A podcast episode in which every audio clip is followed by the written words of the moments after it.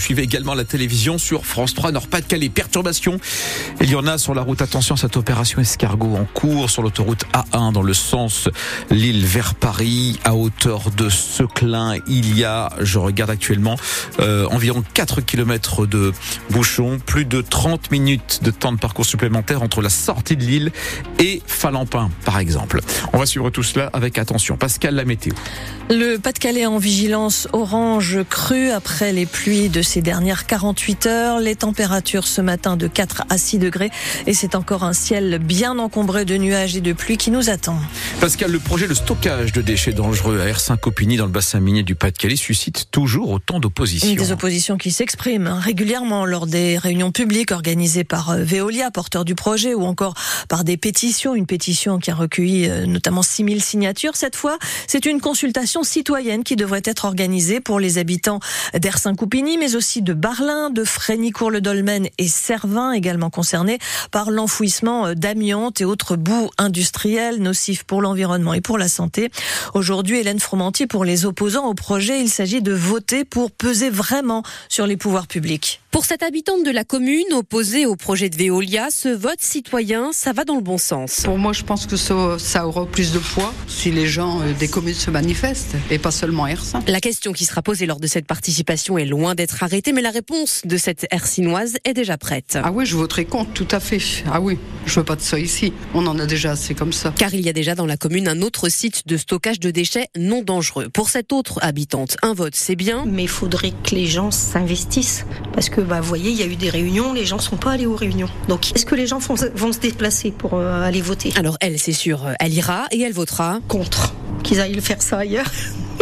Le résultat d'un tel vote n'aura rien de contraignant, mais le maire d'Ersin-Coupigny, Jean-Marie Caramio, espère malgré tout que les autorités en prendront compte. On va essayer de montrer à monsieur le préfet qu'il faut qu'il revoie aussi que le, côté humain de, de, cette future, euh, de ce futur projet que l'on ne veut pas. Et s'ils ne sont toujours pas écoutés, les élus envisagent des actions coup de poing, à bloquer la rocade minière, par exemple. Pour le moment, aucune date n'est fixée hein, pour cette votation, peut-être avant l'été, selon le maire d'Ersin-Coupigny. Veolia, de son côté, estime cette consultation légitime et rappelle que tous les documents liés à ce projet sont à la disposition du public. 7h32 sur France Bleu et Pascal. Promesse tenue. Gabriel Attal revient voir les sinistrés du Pas-de-Calais. Venu rencontrer des habitants et des commerçants quelques heures seulement après sa nomination comme Premier ministre il y a un mois. Il avait promis qu'il reviendrait, reviendrait donc prendre de leurs nouvelles. Ce sera chose faite cet après-midi. Gabriel Attal est attendu à Blandec, Claire-Marais et Longness. À ses côtés, le ministre de la Transition écologique Christophe Béchu. Le Premier ministre vient s'assurer de la mise en œuvre des dispositifs de soutien aux sinistrés alors que le Pas-de-Calais repasse en vigilance orange pour les crues. La vigilance pluie-inondation, elle, est levée ce matin. Il est euh, plus de 25 mm à Niel-les-Bléquins notamment et les cours d'eau euh, montent notamment du côté de Brimeux, la Canche sous haute surveillance. Une attaque informatique qui concerne plus de 33 millions de personnes en France. Deux opérateurs qui assurent la gestion du tiers payant pour des complémentaires santé et des mutuelles ont été touchés par une fuite de données. État civil, date de naissance, numéro de sécurité sociale des assurés. Les personnes concernées par ce vol de données seront contactées individuellement et sont invitées à être prudente à l'avenir en cas de futures sollicitations pour des remboursements de frais de santé. Dans dix minutes, retour avec un avocat sur une affaire jamais résolue. C'est celle de la veuve noire du Pas-de-Calais. Véronique Lardet, accusée d'avoir tué son mari près d'Arras. C'était en 2011. Loïc Bussy, avocate de la famille du mari, publie un livre aujourd'hui sur ce fait divers et il est donc notre invité ce matin. Pascal, vous le disait en préambule, une opération escargot est en cours en ce moment sur l'A1. Elle vient de partir de Seclin, va rejoindre Noyel Godot, puis se diriger vers Arras.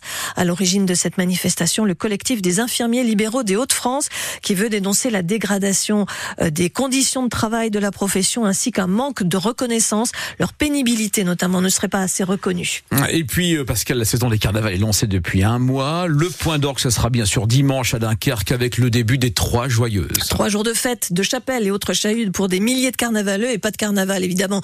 Sans déguisement, c'est l'heure pour beaucoup de trouver la tenue adéquate, idéale pour le jour J. À Lille, les boutiques spécialisées se mettent en quatre pour leurs clients et Louis Emorio a fait son shopping. Dans la vitrine de la boutique Mégafête, Jérémy a tout, des chapeaux avec des plumes, des écharpes colorées ou des guêtres fantaisie.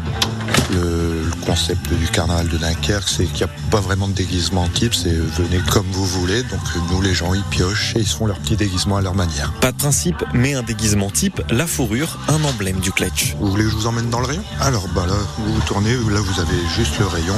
Il nous reste quelques modèles qu'on met à l'avant, tout la location.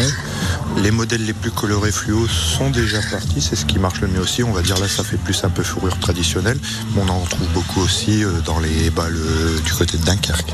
Une fourrure traditionnelle, mais qu'il faut décorer, comme le rappelle Claude, le gérant de Kilo Show à Lille. Oh, le kletch, c'est la tradition du carnaval où chacun accroche un petit peu euh, ce qu'il veut dessus au fur et à mesure des carnavals qu'il fait. Alors ça peut être des tapis de ça peut être des petites peluches, ça peut être des badges. Voilà, on accroche vraiment tout ce qu'on veut pourvu qu'elle soit décorée. Et là, vous avez prévu quoi comme déguisement pour vous? Ah ça, c'est top secret, ça. top secret donc pour ces eh ben, absolument ça se garde précieusement jusqu'aux trois joyeuses donc à partir de dimanche. Et bien sûr France Bleu Nord sera là pour vous faire vivre l'événement. Le programme de Sérimania a été dévoilé. Le festival des séries désormais bien implanté à Lille va se tenir du 15 au 22 mars avec 52 séries projetées dont le premier épisode inédit de la saison 4 d'HPI tourné dans notre région. Les amateurs pourront aussi rencontrer les interprètes de Plus belle la vie encore plus belle ou encore de l'art du crime. C'est une série cette fois de France 2 le club de football de Valenciennes jouera les quarts de finale de la Coupe de France. Le VAFC s'est qualifié en battant hier soir l'équipe de Saint-Priest qui évolue en National 3. Une victoire dans la souffrance, mais deux buts à 1 et donc une qualification pour l'écart. Le LOSC n'a pas connu le même destin, battu 2-1 par Lyon. Olivier Létang, le président que vous entendrez dans le journal de 8 heures, se dit déçu par le manque d'agressivité de ses joueurs. Ce soir, le dernier match opposera le FC Rouen à Monaco, alors déjà qualifié pour les quarts de finale de la Coupe de France, Valenciennes Rennes, Paris, Nice, Lyon, Strasbourg et les amateurs du Puy-en-Velay.